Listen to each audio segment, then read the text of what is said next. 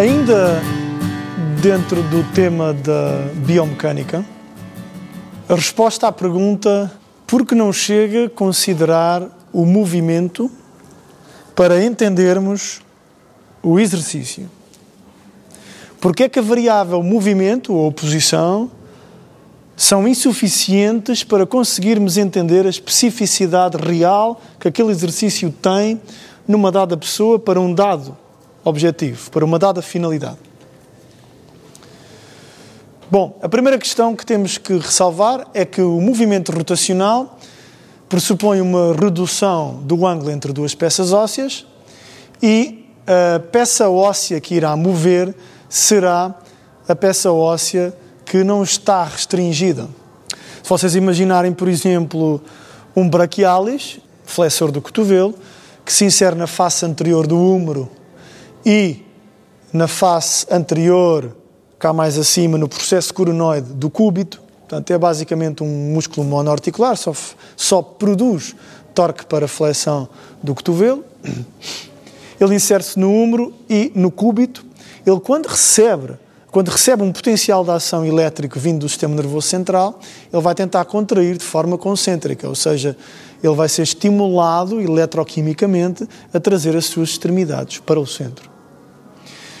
Qual irá mover, húmero ou cúbito? Vai depender daquele que estiver fixo e daquele que estiver móvel. Habitualmente, neste caso, move o cúbito, porque o húmero é uma peça óssea muito mais fixa, porque está agregada à omoplata, que está agregada à clavícula, que está agregada a uma série de outros músculos, está agregada ao externo, por aí fora. Mas se colocássemos cá fora, em laboratório, um húmero e um cúbito, com o braquialis lá dentro e dessemos uma descarga elétrica no, braquial, no braquialis, ir-se-ia realizar flexão do cotovelo, mas desta forma. Ou seja, o húmero iria mover juntamente com o cúbito a aproximarem um do outro. Portanto, aquilo que nós chamamos de origem e inserção invertida cai um bocadinho por terra quando pensamos além do movimento e pensamos nas forças também. Um músculo tenta aproximar as suas inserções, o osso que move depende não tanto disto, mas mais de todo o sistema à volta, ou seja, onde é que está a realizar-se a estabilização. Que ossos estão fixos? Os que estão fixos não movem, movem os que estão com maior liberdade de movimento e geralmente, no caso exemplificativo que eu dei, seria o cúbito, porque habitualmente está mais móvel. Vamos comparar, para entendermos esta esta necessidade que temos de analisar forças para perceber o exercício, uh, ou seja, a insuficiência que a análise do movimento nos dá, vamos comparar um leg curl com um squat. Então imaginem um sujeito deitado ou sentado numa cadeira leg curl e um sujeito em pé no solo que vai fazer um squat. Sim? Uh, e antes de analisarmos esta, esta a, a, diferença que existe entre estes dois exercícios, eu vou recapitular aqui uma história que se passou comigo, não é exemplificativa de nada, mas a não ser de, de, de alguma precariedade que existe no conhecimento na área do fitness. Todos nós, na, na aula de cinesiologia, a dada altura, deparamos-nos com coisas deste género uh, flexão do joelho e indica flexores do joelho. Ou seja, um quadro, uma tabela que pressupõe movimento e os derivados agonistas, ou ao contrário, os agonistas e o derivado de movimento. Portanto, é, é aquilo que está pressuposto nesta tabela pressupõe-se que sempre que ocorre flexão do joelho, houve participação dos flexores do joelho. Isquiotibiais, por exemplo, gastrocnémios, semitendinoso, semimembranoso, sartório, gracilis, etc. Sim? E isto durante muitos anos fez-me fez sentido, faz sentido a muita gente ainda, mas hum, é uma apreciação incompleta. A primeira coisa que temos que realizar aqui desta apreciação é que o que está a ser assumido aqui é que o único fator a ter em conta para entender a participação muscular é o fator que? movimento. Ok? Mas temos aqui várias objeções. No espaço, fora do campo gravítico do planeta Terra, por exemplo, na Lua, onde o campo gravítico do planeta Terra ainda existe, mas é mínimo, e a densidade da Lua é pouca, não há muita gravidade na Lua. Ou nas estações espaciais. Há ou não há movimento possível? Os astronautas movem-se. No entanto, perdem massa óssea e perdem massa muscular. O que é que não há no espaço? O que é que não há fora do campo gravítico? Não é movimento, porque movimento há. Então falta-nos aqui qualquer coisa na análise. Outro exemplo é este comparativo entre um leg curl e um squat. E vamos então ao nosso comparativo. Imaginem um sujeito sentado numa cadeira de leg curl e imaginem outro sujeito num squat em pé, no solo. Vamos olhar para a imagem inicial de cada exercício. Num squat, temos o sujeito em pé no solo, com o fémur alinhado com a tíbia, perna alinhada com a coxa, e no leg curl, a imagem inicial, a relação geométrica entre as peças ósseas também é a mesma. De facto, apesar de ele estar com a coxa femoral fletida, por estar aqui sentado, o fémur está alinhado com a tíbia. Ou seja, a posição inicial no leg curl, a posição inicial do joelho no leg curl e no squat pode ser a mesma. A posição final, vamos imaginar aquele flat 150 graus. Ou seja, entre fémur e perna fica com 30 graus.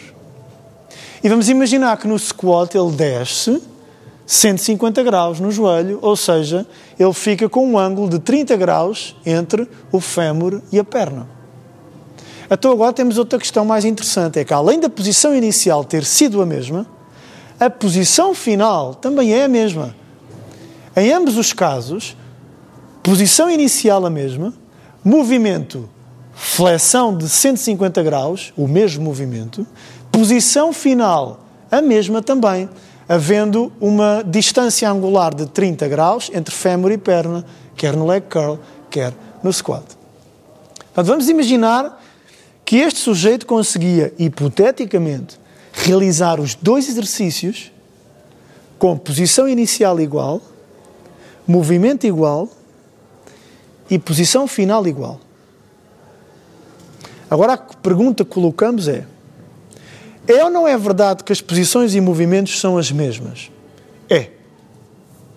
Mas é ou não é verdade que a participação muscular não é a mesma num leg curl e num squat? Também é. Então, há aqui um equívoco grande no setor do fitness e do desporto em se julgar que o único fator a ter em conta para conhecer a participação muscular é o estudo do movimento. Porque se fosse só o estudo do movimento, ora, posição inicial igual, posição final igual, movimento igual. Então no leg curl e no squat eu teria a mesma participação muscular. Segundo esta teoria de que o movimento resulta numa certa participação muscular inequivocamente, então teríamos o seguinte, que o movimento se gera num leg curl e na face descendente de um squat, flexão do joelho. Quem são os agonistas da flexão do joelho? Os flexores, dizem eles. Então, no squat, os agonistas seriam os flexores. O que é um absurdo, porque se eu no squat contrair os meus flexores do joelho como agonistas, eu vou disparado com o rabo ao chão. Não seria suposto isto. E todos nós já sentimos que num squat a participação muscular será na região glútea, extensores da anca, e na região do quadríceps, extensores do joelho. Então tem que haver qualquer coisa além do movimento, e atenção a este pormenor. Eu disse que movimento não é um fator a ter em conta, eu não disse isso. O que eu estou a dizer é que não é suficiente para entender a participação muscular. Que outro fator tem que ser levado em causa? E reportamos à definição de biomecânica. A biomecânica é o estudo só do movimento? Não, isso é a cinemática. A biomecânica é o estudo do movimento associado às forças que o tentaram provocar. Então falta-nos que fator aqui? Analisar as forças. Então pensem comigo. Num leg curl e num squat, o movimento poderá ser o mesmo. Então, aquilo que vai fazer diferir a participação muscular só podem ser as forças. Então, vamos analisar as forças. A resistência é por nós definida como uma força que contacta o corpo. Imagine uma força exterior que contacta o corpo. No caso do leg curl, a resistência leva o joelho do sujeito para onde? Extensão. Ou seja, o rolo da máquina está a tentar estender o joelho dele. Estão comigo? No squat, a gravidade está a tentar provocar que movimento no joelho? Flexão, porque a gravidade leva-o para baixo. Então reparem na diferença. Posições e movimentos similares, no entanto, direções de resistência opostas. No leg curl, a resistência provoca uma força rotacional no joelho, no sentido da extensão, e ele tem que fazer força para segurar como? Com os flexores. No squat, a resistência, neste caso a gravidade, tenta levar o joelho precisamente para flexão. E como é que ele evita isto? O sistema nervoso central manda contrair quem se opõe à flexão, extensores. E agora sim, participações musculares opostas a serem indiciadas não por movimentos opostos, porque foram no mesmo sentido, flexão, mas por direções da resistência opostas. Isto significa que não é o movimento que determina os agonistas, também não é a resistência que garantidamente nos indica os agonistas, mas é a resistência que irá indicar ao sistema nervoso central quais os agonistas mais apropriados para serem escolhidos numa dada situação, num dado exercício. Poderíamos dizer que a resistência, apesar de não determinar os agonistas, sugere ao sistema nervoso central que agonistas deverão entrar em ação. Por isso temos num leg curl uma resistência para extensão e somos obrigados a contrair flexores. E num squat temos uma resistência para flexão e somos obrigados a contrair extensores. Com isto explicamos de uma forma muito breve e simples a grande importância que o estudo das forças tem e por isso mesmo a importância que a biomecânica tem na compreensão de que tipo de distúrbio o exercício está a causar na homeostase mecânica daquele sujeito. Porque se eu não estudar as forças, acho que o distúrbio é igual. Pois se o movimento no leg curl é flexão do joelho, se o movimento no squat é flexão do joelho, então para mim, se eu só considerar movimento, então o distúrbio é igual. Até eu vou achar que as adaptações que derivam, que decorrem de um leg curl são as mesmas que decorrem de um squat. Isto é absurdo. Mas a nossa análise empírica não estava errada. Nós sentimos de facto coisas diferentes num e no outro exercício. Porquê? Não é pelo movimento é pela força da resistência que está a impor movimentos opostos no joelho. No leg curl impõe extensão, no squat impõe flexão. Ok? Ou seja, há aqui uma outra grande diferença. Apesar do movimento em ambos ser flexão, no leg curl a flexão ocorre de forma concêntrica, o músculo a contrair concentricamente. Estão comigo? No squat, a flexão ocorre com uma contração excêntrica do quadríceps. Ou seja, até no movimento há algo que é ligeiramente distinto, que são as forças interiores. Movimento de flexão, mas no curl provocado de forma concêntrica, no squat permitido de forma excêntrica. Não é provocado de forma excêntrica, porque aquilo que provoca a flexão no squat é a gravidade. O quadríceps apenas negocia e permite que essa gravidade leve o joelho para a flexão a uma certa e determinada velocidade e controle escolhido por nós. Ok? Por isso, sem forças, não há entendimento de movimento algum, não há entendimento de exercício algum. Aliás, na história da física, o grande desafio surge com os cientistas a quererem perceber o que é que está para lá do movimento. O movimento não chegava a Newton nem a Copérnico. Eles precisaram de saber que forças estão a causar esse movimento e daí derivaram as, as, as conjecturas uh, de que tem que haver algo mais além do movimento e a representação daquilo que nós na escola nos disseram que se chama vetor. Os vetores são representações gráficas das forças que estão a causar ou a inibir movimento. O corpo humano não reside fora do universo, portanto está sujeito e é escravo, sublinho, escravo, destas leis da física. Sim, tem um sistema nervoso central que poderá tomar decisões, mas decisões dentro dos limites da física. Em última análise, leg curl e squat não me dizem nada. Aquilo que me diz alguma coisa acerca do exercício, primeiramente, é o movimento, porque eu estou a analisar de fora e não vejo vetores. Os vetores são totalmente uma abstração. Eu vejo movimento e, de movimento vou extrair eh, duas características que me interessa analisar: o plano e os eixos. Pronto.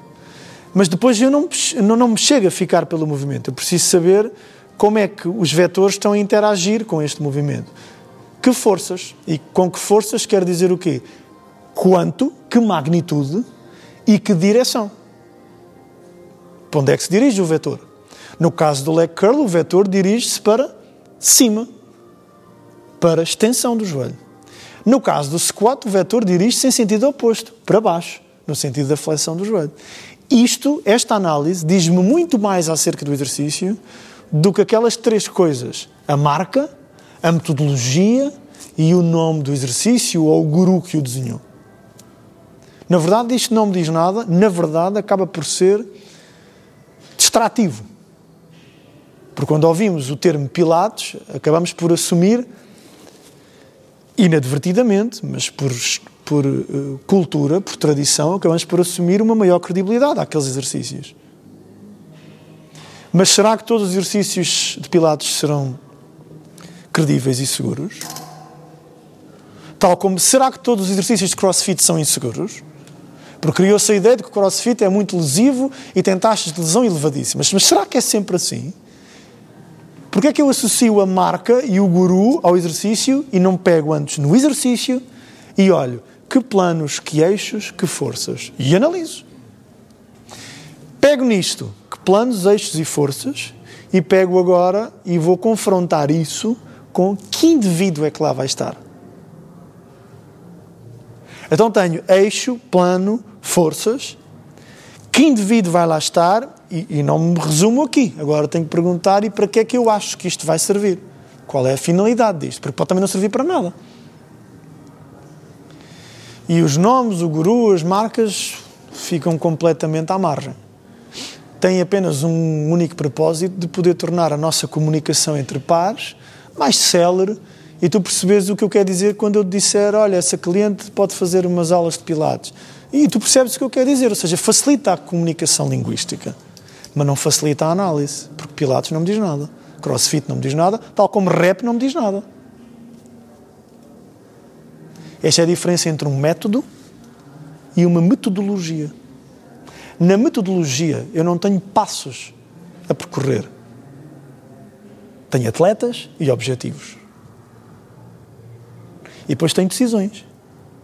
Num método, tenho passos a percorrer e vou fazer tudo por tudo para que os atletas os percorram.